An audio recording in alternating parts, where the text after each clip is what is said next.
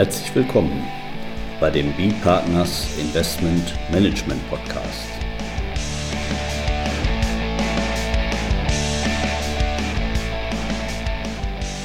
Immer wieder Mittwochs, kurzer Wochenrückblick, was in unserer Beratungspraxis besonders interessant war. Heute der Entlastungsbeweis im Außensteuergesetz mit Friederike Schmidt, Partner bei Bödecker Ernst Partner. Und Carsten Bödecker, ebenfalls Partner bei Bödecker Ernst Partner. Ja, Frau Schmidt ist bei uns sag mal, diejenige, die besonders im internationalen Steuerrecht hier eben berät, aber auch eben in der Steuererklärungsarbeit, in der Compliance tätig ist und auch sehr viel mit dem Außensteuergesetz zu tun hat. Und ja, da gibt es ja immer die unterschiedlichsten Ebenen. Nicht zum einen gibt es die Ebene, wenn so ein Investmentfonds gleichzeitig auch eine Zwischengesellschaft ist im Außensteuergesetz. Da geht es dann um die Frage der Konkurrenzregelungen zwischen Außensteuergesetz und Investmentsteuergesetz. Aber diesmal haben Sie uns einen anderen Fall mitgebracht, mit dem Sie zu tun hatten, Frau Schmidt. Ja, wir sind äh, im Rahmen einer Abwehrberatung beauftragt worden, uns einmal eine ja, relativ simple Struktur auf den ersten Blick anzuschauen, wo wir einen Luxemburger Fonds haben in der Rechtsform einer Personengesellschaft. Der beteiligt sich an einer Luxemburger Kapitalgesellschaft, ganz normal regulär, äh, regulär besteuerte SAL, die wiederum in Zinsinstrumente investiert. Und die Anleger dieser Luxemburger Fondsgesellschaft sind eben Deutsche.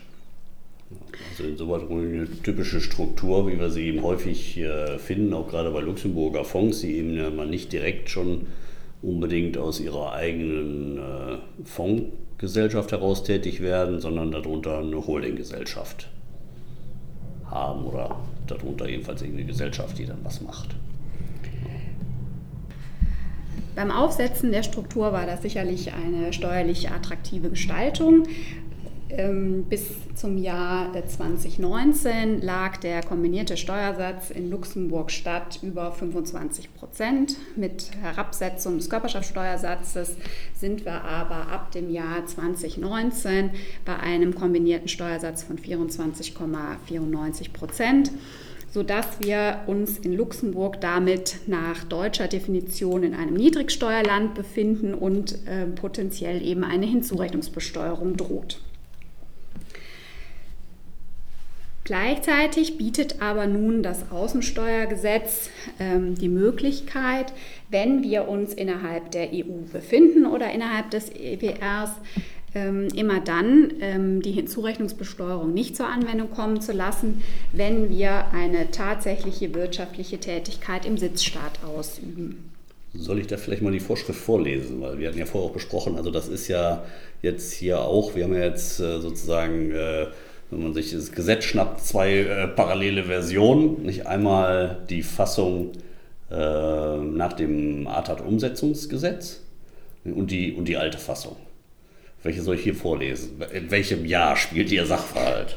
Da wir uns hier in der Abwehrberatung befinden, ähm, sind wir im Jahr 2019 und damit in einem Altfall und in der Fassung vor ATAT-Umsetzungsgesetz. Ja. Dann, lese ich mal also die alte Fassung vor, da finden wir dann eben ungeachtet des Absatzes 1, der eben sag mal, die passiven, also die schädlichen Einkünfte beschreibt, ist eine Gesellschaft, die ihren Sitz oder ihre Geschäftsleitung in einem Mitgliedstaat der Europäischen Union oder einem Vertragsstaat des EWR-Abkommens hat, nicht Zwischengesellschaft für Einkünfte, für die unbeschränkt Steuerpflichtige, die im Sinne AStG beteiligt sind, so nachweisen, das ist jetzt der Punkt, dass die Gesellschaft insoweit einer tatsächlichen wirtschaftlichen Tätigkeit in diesem Staat nachgeht. Das ist jetzt hier also der Punkt, über den wir sprechen. Genau. Und ähm, in der Vergangenheit war innerhalb der EU diese Möglichkeit ähm, regelmäßig äh, möglich und konnten die Entlastungsbeweise auch geführt werden. Jetzt hat aber das BMF in diesem Jahr, im März 2021, ein neues Schreiben herausgebracht und ähm, klärt die Voraussetzungen für diesen Entlastungsbeweis, so wie das BMF sie denn versteht. Also auch aber noch zum alten Recht. Zum alten Recht. Und ähm, ja, das sei gesagt, eben in allen noch nicht bestandskräftigen Fällen anwendbar, damit also ähm, durchaus mit einer nicht zu unterschätzenden Reichweite dieses Schreiben. Obwohl erst im Jahr 21 veröffentlicht, ähm, ja, werden doch sicherlich noch viele, viele Altfälle offen sein, die von diesem Schreiben betroffen sind. Ja, sowas lieben wir ja, nicht so eine, so eine Klarstellung sozusagen rückwirkend dann sodass man, wenn man das vorher gewusst hätte, dann hätte man Bescheid gewusst. Aber mit der Klarstellung ist das dann ansonsten so eine Sache. Das BMF reagiert da auf zwei Urteile aus 2019 des BFH, der eben sagt, okay, die Hinzurechnungsbesteuerung, die ist eben auch äh, in Drittstaatenfällen grundsätzlich kein Verstoß gegen das Unionsrecht, solange denn die Möglichkeit gegeben wird, eben einen solchen Entlastungsbeweis zu führen.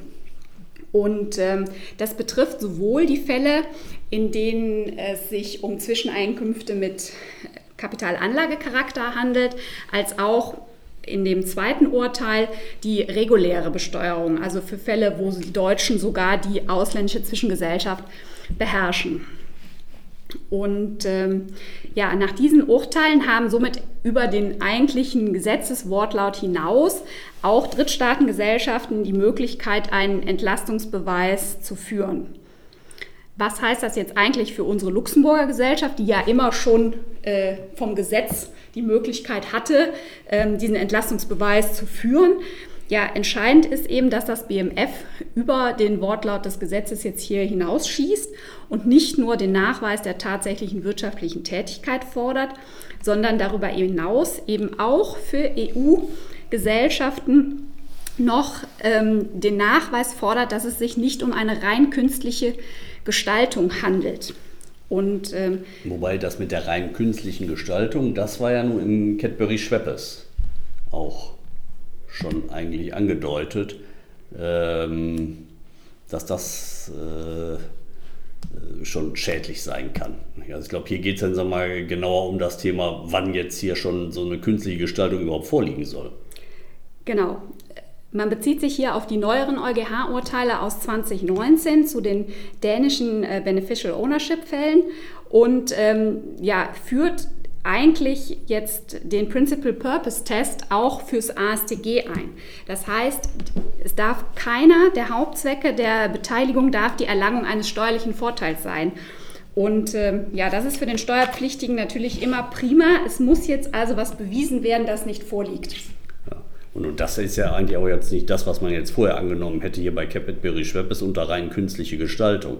Also ich übertreibe jetzt mal ein bisschen, aber da reichte es ja aus, wenn ich das jetzt nicht nur im ersten Monat so einsetze und im zweiten Monat zurückdrehe, dann war das eine rein künstliche Gestaltung, aber ich glaube, da war so etwas so, wenn es auf Dauer angelegt ist und so weiter, nicht, dann sprach das schon gegen eine künstliche Gestaltung. Also das Thema Steuervorteil war da noch gar kein Thema.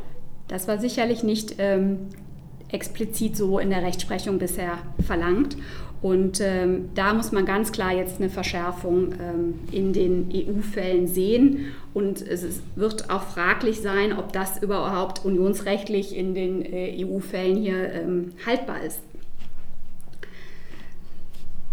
Ja, dann, dann vielleicht nochmal, also Sie hatten gesagt, der, so dieser Principal Purpose Test, sozusagen, der wird jetzt also reingelesen. Ich muss nachweisen, letztlich, dass ich außersteuerrechtliche Gründe hatte für dieses Aufsetzen der Kapitalgesellschaften. Das ist dann ja schon mal der eine Punkt.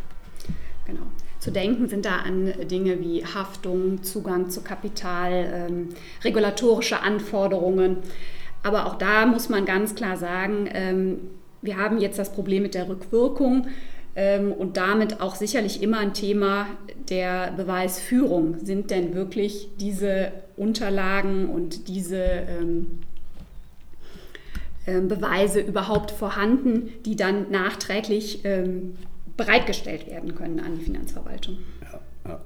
also schon jetzt auch nochmal eigentlich eine neue Hürde, mit der man so als Gesetzesanwender nicht gerechnet hätte, bevor dann das BMF-Schreiben rauskam.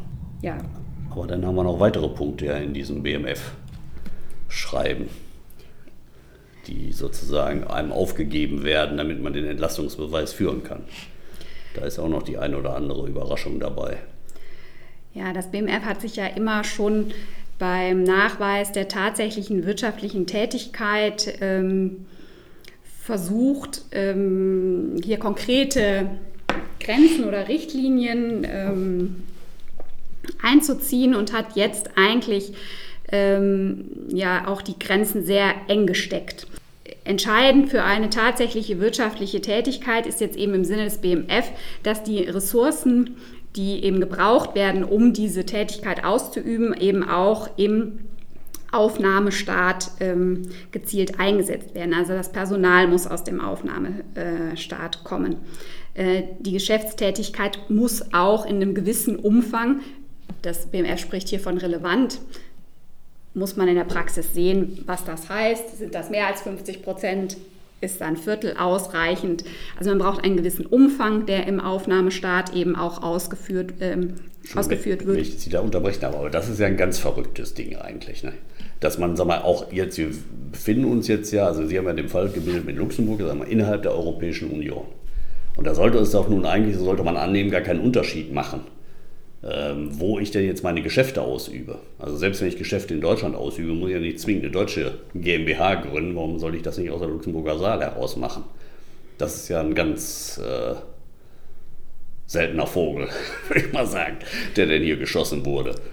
Also gerade für die uns interessanten Mandate mit den Kapitalanlagegesellschaften geht das BMF sogar darüber noch hinaus und sagt, also diese Gesellschaft, diese Zwischengesellschaft, die muss sich das Kapital im Aufnahmestaat besorgen oder ihre Investitionen im Aufnahmestaat besorgen. Und das sind natürlich auch Konstruktionen, die wir eher selten sehen in der, in der Praxis. Gerade bei Fonds ähm, werden da sicherlich auch schon mal ähm, andere Staaten der Union betroffen sein. Genau, wo Sie ja eben insbesondere, Sie haben ja auch äh, insbesondere mit international tätigen Fonds zu tun, die also zum Beispiel auch in der gesamten Europäischen Union anlegen und nicht nur in einem Staat. Wie, wie soll man denn sowas hinkriegen?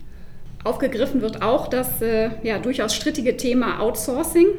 Die Finanzverwaltung sagt, ähm, naja, die wirtschaftlichen Kernfunktionen werden nicht selbstständig durch die Gesellschaft ausgeübt, wenn man sich das Ganze im Rahmen eines Geschäftsbesorgungsvertrags über Dritte ähm, hereinholt. Und ähm, ja, Outsourcing war schon immer ein äh, heißes Eisen in Anführungszeichen. Und ähm, auch hier ähm, haben wir wieder die Auffassung der Finanzverwaltung, dass das mit eigenen Bordmitteln eben durch die Gesellschaft erbracht werden muss.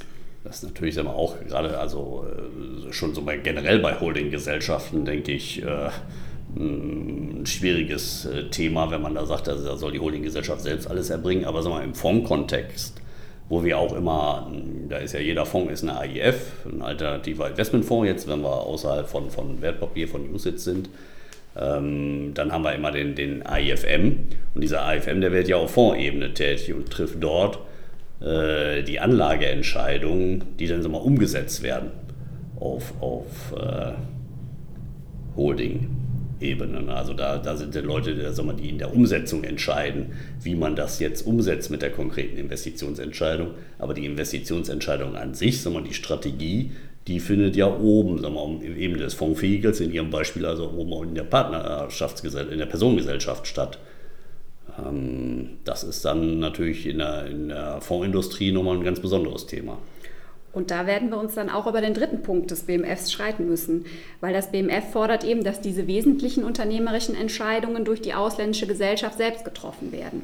Und ähm, ja, wie geht man dann mit Strategie und Umsetzungsentscheidungen um? Ist das dann tatsächlich noch eine wesentliche unternehmerische Entscheidung, die tatsächlich auf dieser Ebene getroffen wird? Ja.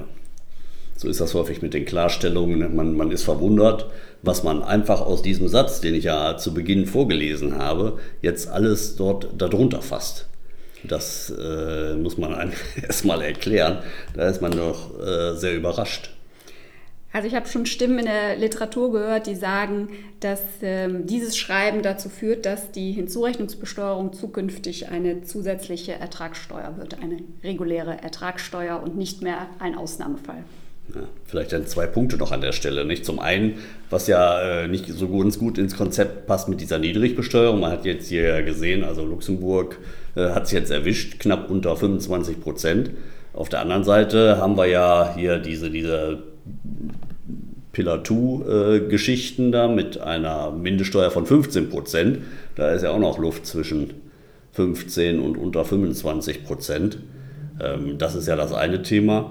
Und das, das andere, was ich auch noch bemerkenswert finde, jetzt in dem äh, ATAT-Umsetzungsgesetz, also im Außensteuergesetz, da ist ja, findet sich auch nochmal ja was Konkreteres, auch äh, zur, ja, zum Thema Substanz, also auch die äh, Ausübung der Tätigkeit erforderlichen sachliche und personelle Ausstattung und so weiter muss da voraussetzen.